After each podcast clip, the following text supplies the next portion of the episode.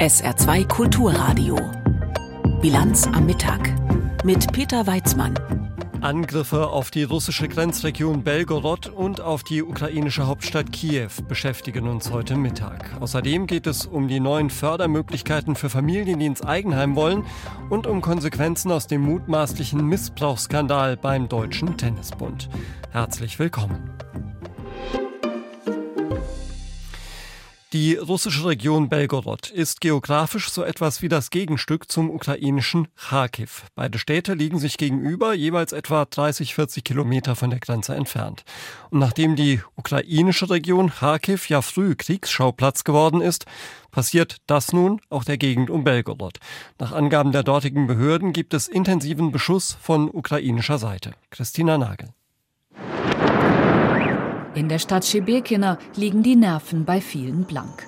Tag und Nacht gibt es Beschuss. Ich muss nach Hause. Irgendwie. Fünf Tage geht das jetzt schon so. Sagt eine ältere Frau dem Reporter des russischen Staatsfernsehens verzweifelt. Der Krieg, den Russland in der Ukraine führt, er ist auf der russischen Seite der Grenzregion angekommen.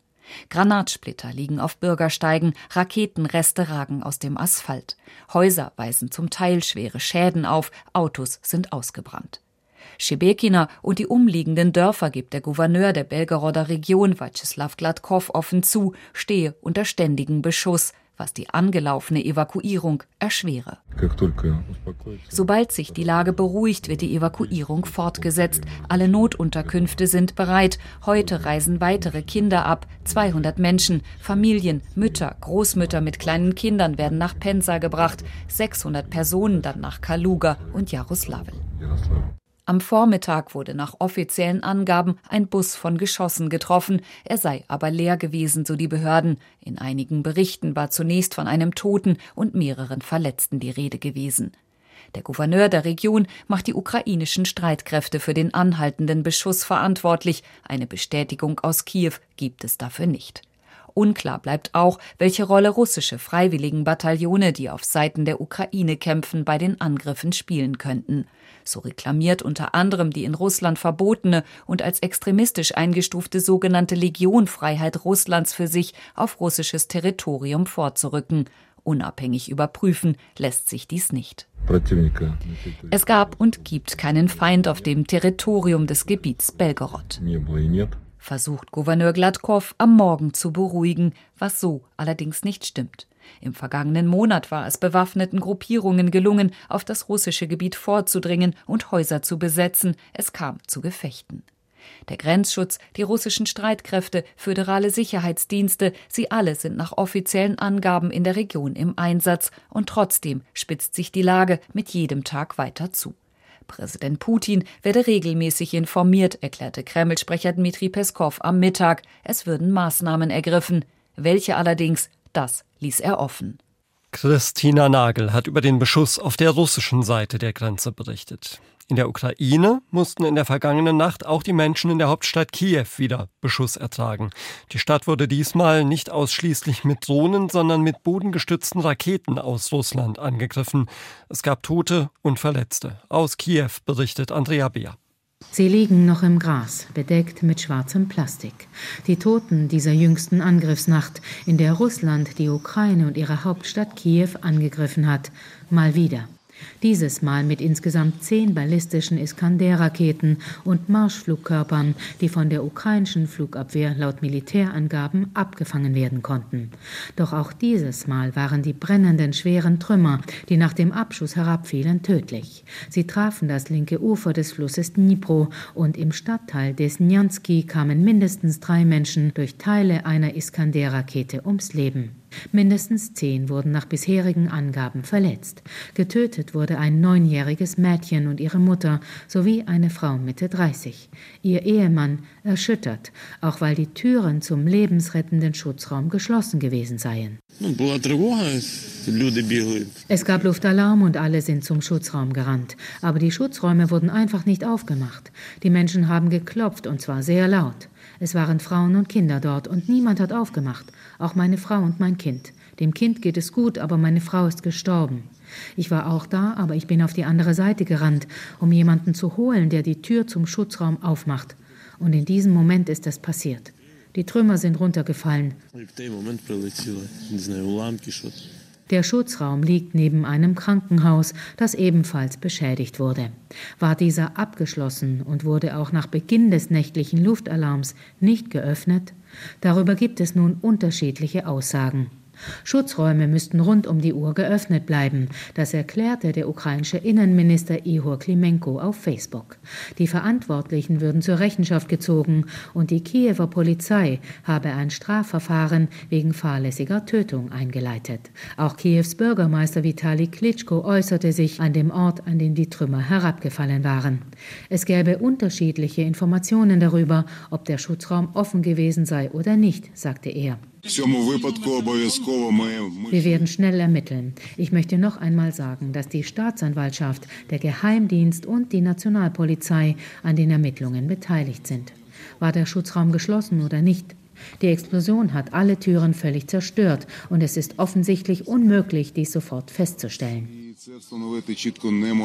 Die todbringenden russischen Raketen- und Drohnenangriffe belasten die Menschen in der Ukraine schwer. Angesichts des möglicherweise verschlossenen Schutzraums und dem Tod ihrer Schwiegertochter verlor Tetjana die Fassung. Im blau gemusterten T-Shirt stand die ältere Dame vor dem Zwei-Meter-Mann Klitschko und machte sich Luft. Rund um die Uhr sollte offen sein und sie sind immer dorthin gelaufen und jetzt war zu. Die Menschen kamen und es war zu. Wie kann das sein? Sagen Sie mir das bitte. Hören Sie mir zu, ich verstehe Ihre Gefühle. Niemand wird mich verstehen können. Die Untersuchung wird auf jeden Fall klären, ob es geschlossen war oder nicht. Der Bürgermeister kommt kaum zu Wort. Hören Sie mir zu, ich verstehe Ihre Gefühle. Niemand wird mich verstehen können. Jeder kann sehen, dass geschlossen war. Auch der Juni beginnt nun mit Toten und Verletzten, darunter ein kleines Mädchen. Die Stadt Kiew hat alle Veranstaltungen zum heutigen Tag des Kindes abgesagt und am Vormittag gab es wieder Luftalarm. Andrea Beer hat aus Kiew berichtet. Die Ukraine, sie ist selbstverständlich auch heute wieder ein wichtiges Thema beim Treffen der Außenminister der NATO-Staaten. Die sitzen in Oslo zusammen und sprechen auch darüber, wann und wie es mit der versprochenen Mitgliedschaft für die Ukraine etwas werden kann. Aber auch der Beitritt Schwedens, der eigentlich längst auf dem Weg sein sollte, ist nach wie vor ein umstrittenes Thema. Helga Schmidt. Schwedens Außenminister ist in Oslo mit dabei, so als wäre er schon Mitglied im Club der NATO-Außenminister, aber er ist es noch nicht, denn Schwedens NATO-Beitritt wird immer noch blockiert von zwei anderen NATO-Ländern, von der Türkei und von Ungarn. Etwas ungehalten äußerte Thomas Billström sich deshalb in Oslo, bevor er in die Verhandlungen ging. Es sei nun wirklich Zeit für die Türkei und auch für Ungarn mit der Ratifizierung der schwedischen NATO-Mitgliedschaft zu beginnen time for Turkey and Hungary to start the ratification in der Tat hat Schweden längst alle Bedingungen für die Aufnahme in die NATO erfüllt, aber der türkische Präsident Erdogan stört sich am liberalen Umgang der Schweden mit kurdischen Aktivisten. Möglicherweise sind die Chancen, Erdogan umzustimmen, jetzt nach seiner Wiederwahl aber besser. NATO-Generalsekretär Stoltenberg setzt darauf. Er kündigte in Oslo an, dass er kurzfristig nach Ankara reisen will, um für den schwedischen NATO-Beitritt zu werben. Und wenn Erdogan umschwenkt, das ist die Hoffnung bei der NATO, dann würde vermutlich auch Ungarns Premierminister Viktor Orban seine Blockade aufgeben. Ziel bleibt, dass Schweden Mitte Juni beim NATO-Gipfel in Litauen als dann 32. Mitglied der Allianz begrüßt werden kann. Für die Außenminister der NATO ist heute die letzte Gelegenheit, den großen Gipfel vorzubereiten, denn da wird noch ein anderer Beitrittskandidat erwartet, der ukrainische Präsident Zelensky. Einig ist man da noch lange nicht. Einige osteuropäische Länder wollen, dass die Ukraine klare Zusagen bekommt für eine Mitgliedschaft nicht irgendwann in ferner Zukunft, sondern möglichst bald.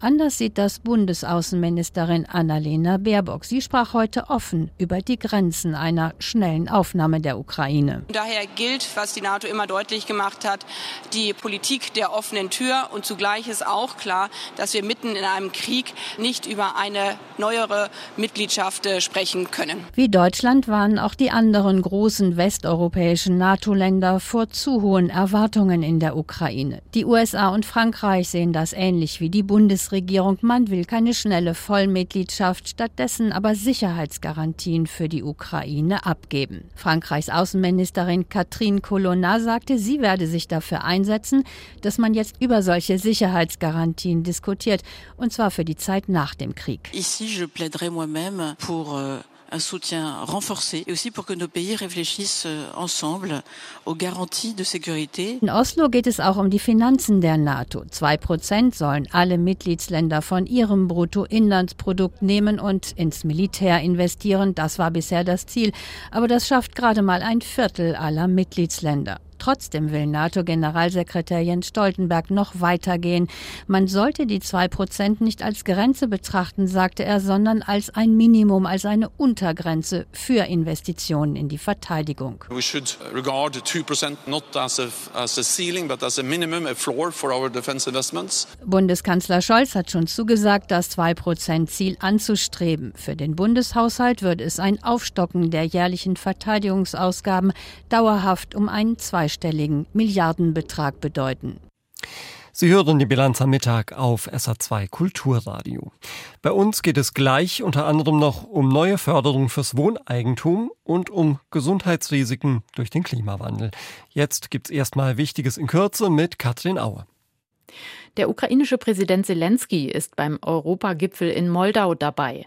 Er ist am Morgen eingetroffen und wurde von Moldaus Präsidentin Sandu begrüßt. Beide Länder setzen große Hoffnungen in den Gipfel. Die Ukraine würde gerne in die EU aufgenommen werden. Moldau ist schon seit vergangenem Jahr EU-Beitrittskandidat und sorgt sich um Versuche Russlands, seinen Einfluss auszubauen. Der Gipfel steht unter dem Motto Moldau ist nicht allein. Damit wollen die Teilnehmer auch Geschlossenheit gegenüber Moskau demonstrieren. An dem Gipfel nehmen Spitzenvertreter der EU und von fast 50 europäischen Ländern teil. Bundesgesundheitsminister Lauterbach warnt davor, dass ohne eine Reform des Gesundheitssystems viele Kliniken schließen müssen. Wie der SPD-Politiker der Bild-Zeitung sagte, würde das etwa jedes vierte Krankenhaus betreffen. Lauterbach spricht heute wieder mit den Gesundheitsministern der Länder über seine Pläne. Ziel ist es, die Kliniken wirtschaftlich zu entlasten. Dazu sollen die Krankenhäuser in drei Kategorien eingeteilt werden mit einer entsprechend gestaffelten Finanzierung. Die Länder befürchten aber, dass sie dadurch weniger Einfluss darauf haben, welche Versorgung wo stattfindet. Mit den steigenden Temperaturen und der anhaltenden Trockenheit erhöht sich auch im Saarland die Gefahr von Waldbränden. Laut Umweltministerium gilt derzeit die dritte von fünf Warnstufen. Derzeit gäbe es aber keine akute Gefahr, da die Böden noch ausreichend feucht seien. Nach einer Statistik des Bundesinformationszentrums Landwirtschaft werden viele Waldbrände durch fahrlässiges Verhalten ausgelöst. Als Beispiele nennt die Einrichtung weggeworfene Zigarettenstummel oder Funkenflug, etwa durch ein Lagerfeuer. Fußball-Drittligist 1. FC Saarbrücken steht vor einem umfassenden Umbau des Kaders. Nach Vereinsangaben werden elf Spieler Saarbrücken verlassen. Unter anderem wechselt Stürmer Adriano Grimaldi zum Zweitligisten SC Paderborn. Mit weiteren Spielern, deren Verträge zum Saisonende auslaufen, steht der FCS nach Angaben von Trainer und Manager Ziel in Verhandlungen. Das letzte Pflichtspiel in dieser Saison bestreiten der erste FC Saarbrücken und die SV Elversberg am Samstag im Finale des Saarland-Pokals. Ein eigenes Haus mit Garten und Platz für die Kinder. Die steigenden Zinsen haben diesen Traum vom Wohneigentum für viele Familien zuletzt in weite Ferne gerückt.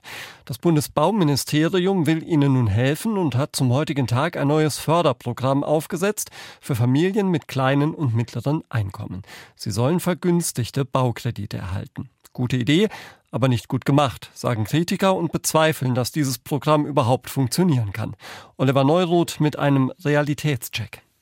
Bauen ist aktuell so teuer wie lange nicht mehr. Selbst unter günstigen Umständen ist für ein Familienhaus ein Kredit von einer halben Million Euro nötig. Knapp die Hälfte davon kann über das neue Förderprogramm laufen, also zu einem günstigen KfW-Darlehen von 1,25 Prozent. Für den Rest braucht die Familie ein Darlehen zu marktüblichen Konditionen. Da liegt der Zinssatz bei rund 4 Prozent. Zinsen und Tilgung zusammengerechnet ergeben eine monatliche Belastung von etwa 2000 Euro. Das ist für eine Beispielfamilie mit zwei Kindern, die höchstens 70.000 Euro brutto im Jahr verdienen darf, eine ganze Menge. Hermann Josef Tenhagen, der Chefredakteur des Geldratgebers Finanztipp, geht sogar so weit zu sagen, dass kaum eine Bank dabei mitspielen würde. Wenn Sie einen KfW-Kredit äh, wollen, dann äh, stellt die KfW das Geld zur Verfügung, aber die Frage, ob Ihre Bonität ausreicht und Sie den Kredit zurückbezahlen können, wird über die abwickelnde Bank geklärt. Und die muss ja dann gucken und sagen, äh, kann denn die Familie mit dem Haushalt die entsprechenden Raten stemmen? Tenhagen hält das für unrealistisch. Nach seiner Einschätzung werden nur wenige Familien unter den Bedingungen, die das Bundesbauministerium aufgestellt hat, einen größeren Kredit bewilligt bekommen. Sowieso, bei den aktuellen Bau- und Grundstückspreisen müsse man schon weit weg von großen Städten ziehen, meint der Finanzexperte. Das wird nur auf dem Land funktionieren, relativ auf dem flachen Land, wo die Preise insgesamt was niedriger sind und vor allen Dingen, wo Grundstückspreise niedriger sind oder Grundstücke sozusagen zu dem Programm gehören, was Eltern oder Großeltern einem schenken oder vererben. Auch die Bauwirtschaft geht davon aus, dass die Zielgruppe des neuen Förderprogramms eher klein ist. Oliver Wittke, Hauptgeschäftsführer des Zentralen Immobilienausschusses ZIA, nennt die Eigentumsförderung daher nur ein Programmchen, das das Problem des fehlenden Wohnraums nicht ansatzweise lösen werde. Nach unseren Berechnungen könnte dieses Programm dazu führen, wenn es komplett abgerufen wird, dass 2500 Wohnungen in ganz Deutschland gefördert werden. 2500 Wohnungen bei mindestens 400.000 fehlenden Wohnungen äh, ist natürlich weniger als ein Tropfen auf den heißen Stein. Dazu kommt, das Bauministerium will nur klimafreundliche Neubauten fördern. Sie müssen das Kriterium EH40 erfüllen. Das heißt, die Häuser dürfen nur 40 Prozent der Energie verbrauchen, die für ältere Vergleichsgebäude nötig ist. Diese Häuser haben besonders stark gedämmte Wände und Fenster, damit möglichst wenig Energie nach außen verloren geht. Damit sind sie im Bau deutlich teurer als konventionelle Häuser. Ausgerechnet Bauministerin Geiwitz hat vor kurzem erst in Frage gestellt, ob das Kriterium EH40 zum Standard für Neubauten werden sollte. Trotzdem ist es nun Bedingung für einen Neubau, um das neue Programm zu nutzen. Die Erfolgsaussichten der Eigentumsförderung für Familien dürften tatsächlich nicht allzu groß sein. Fortschritte im Koalitionsstreit ums Heizungsgesetz sieht Bundeswirtschaftsminister Habeck. Das Wort verheißungsvoll hat er für das letzte Treffen in der Sache benutzt. Wir dürfen also gespannt sein, welche Verheißungen am Ende rauskommen, nach dem Dauerzoff zwischen den Ampelparteien. Während die ja nicht nur beim Thema Heizen über Kreuz liegen, kann man in den Meinungsumfragen feststellen, dass die AfD immer weiter zulegt. Ob es da einen Zusammenhang gibt, das hat sich unser Berlin-Korrespondent Jim Bob Nikschas gefragt. Wer in diesen Tagen mit AfD-Abgeordneten im Bundestag spricht, blickt oft in zufriedene Gesichter. Dass die Partei in mehreren Umfragen die Grünen sogar überholt hat, sorgt für Genugtuung. Gelten sie doch als Feindbild Nummer eins. Und der grüne Wirtschaftsminister Robert Habeck als verantwortlich für den von der AfD propagierten wirtschaftlichen Verfall des Landes. Über ihn heißt es in diesem AfD-Podcast: Habeck hat auch keine Idee, wie man das Schiff vom Kentern bewahrt. Und so belässt er es bei seinem Plan, den Bürgern die Heizung wegzunehmen. Das Thema Heizung bewegt auch die AfD. Der offene Streit innerhalb der Ampelregierung über das Gebäudeenergiegesetz wird, ähnlich wie von den anderen Oppositionsparteien, entsprechend ausgeschlachtet.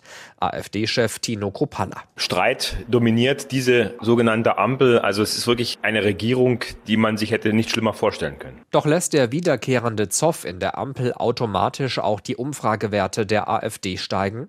Für Politikwissenschaftler Dr. Michael Koss von der Universität Lüneburg gibt es tatsächlich einen Zusammenhang. Das ist das Kernproblem der Ampel. Ja, die haben einfach wenige gemeinsame Inhalte. Und dann macht eine unorthodoxe Koalition Politik, in der es dann auch mal ganz schön kracht. Und dann kann die AfD hergehen und sagen, seht ihr, die etablierten weichen sowieso alle von ihren Forderungen ab, fallen um. Und es geht für die AfD zumindest in den Umfragen wieder bergauf. Laut einer INSA-Umfrage schließen immer weniger Menschen kategorisch aus, die AfD zu wählen.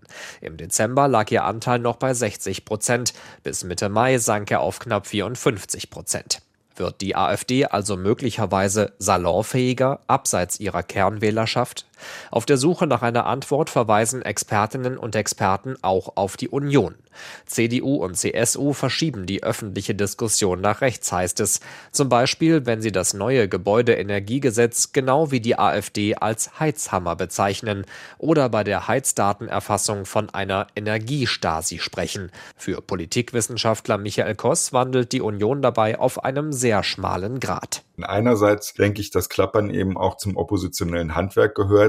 Auf der anderen Seite ist natürlich immer die Gefahr, dass man damit WählerInnen das Original etwas schmackhaft macht. Umfragen aber sind noch keine Wahlergebnisse. Das weiß man auch in der AfD. Ob und inwiefern die Partei vor allem in Westdeutschland noch in der Wählergunst zulegen kann, bleibt abzuwarten. Ein erster Test dürften die Landtagswahlen in Hessen und Bayern im Herbst sein.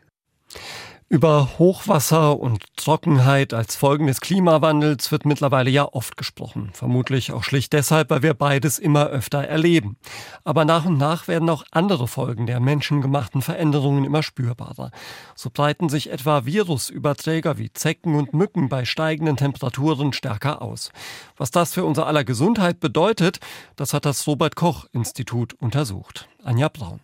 Am Beispiel der asiatischen Tigermücke lässt sich der Einfluss des Klimawandels sehr gut zeigen. Sie ist bereits in Südwestdeutschland heimisch, aber auch in Berlin, Jena und Bayern. Das Verbreitungsgebiet nimmt zu. Problematisch ist, dass die Tigermücke exotische Viren wie das Dengue-Virus, das Chikungunya-Virus und das Zika-Virus übertragen kann. Klaus Stark, einer der insgesamt 60 Autorinnen und Autoren des Berichtes, sagt, diese Viren, die vermehren sich in der Stechmücke und je höher die Temperaturen sind im Sommer, desto schneller können die sich vermehren und desto besser können die dann übertragen werden. Deshalb ist jetzt auch verstärktes Monitoring gefragt, um einen Überblick zu haben, wo sich die Stechmücken ausbreiten und um eingreifen zu können, wenn die Population zu groß wird.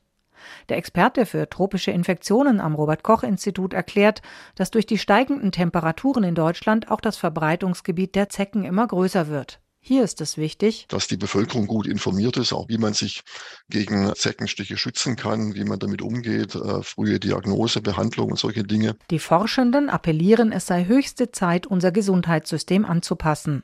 So sollten zum Beispiel Ärztinnen und Ärzte sensibilisiert werden, damit diese bei unklarem Fieber in bestimmten Gegenden, in denen eben die asiatische Tigermücke vorkommt, auch mal an Denguefieber denken, selbst wenn die Kranken nicht verreist waren.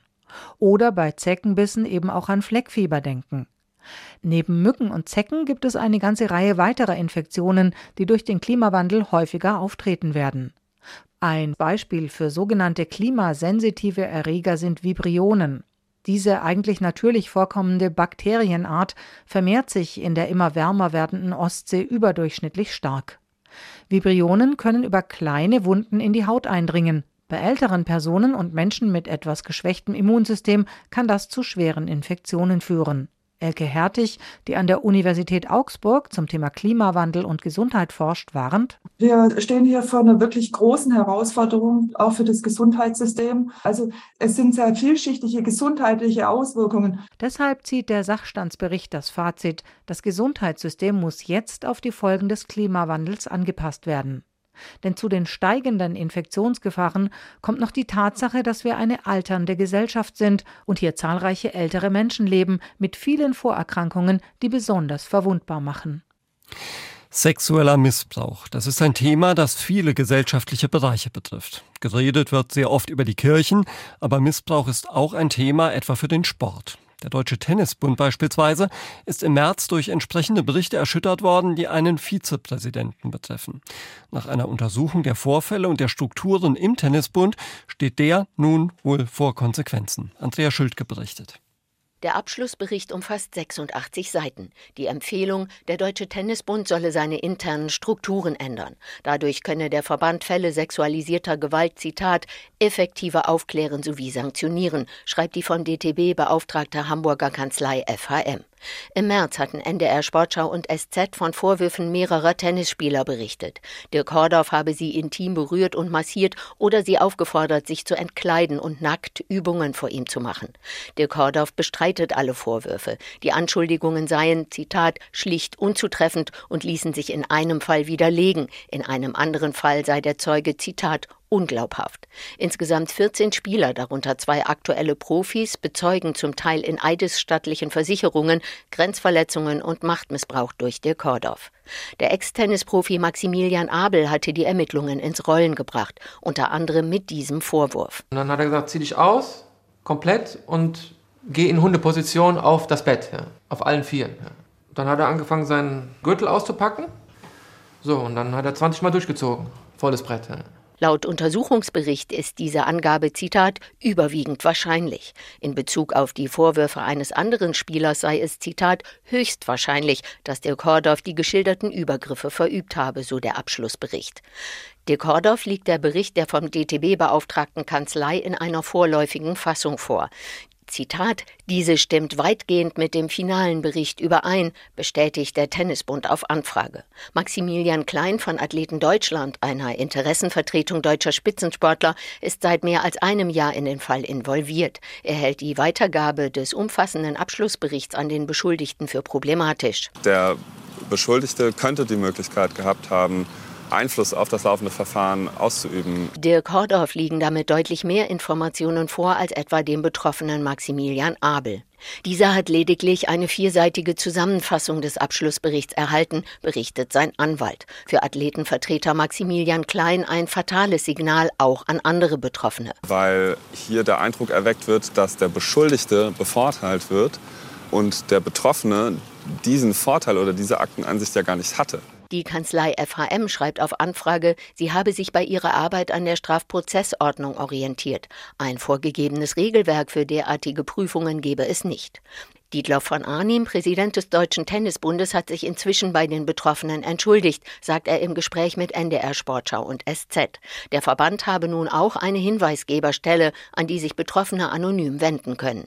Eine Aufarbeitungskommission soll zudem untersuchen, welche Verbandsstrukturen überarbeitet werden müssen. Betroffene sind dort anders als von Experten empfohlen nicht selbst repräsentiert. Ihre Perspektive werde laut DTB aber einfließen.